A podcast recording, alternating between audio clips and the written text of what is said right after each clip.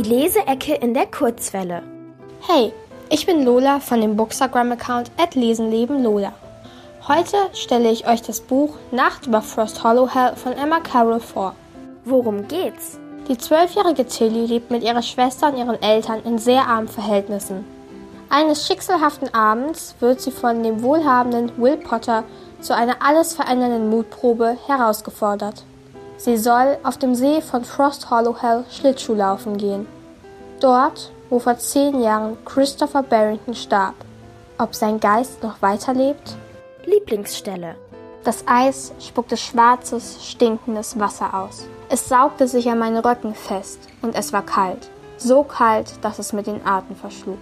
Es knackte wieder laut und das Eis gab nach.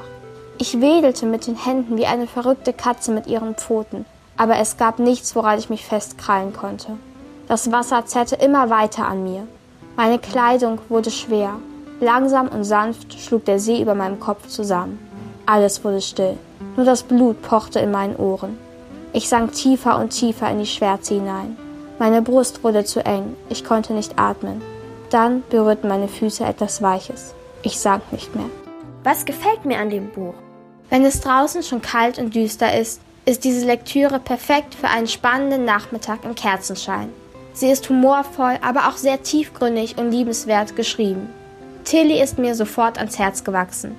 Ihre Kühnheit, ihr Stolz, sogleich ihre Angst und Verzweiflung gegenüber ihrer Familie machen das Buch zu einem wunderbaren Leseerlebnis für alt und jung. Die Leseecke in der Kurzwelle.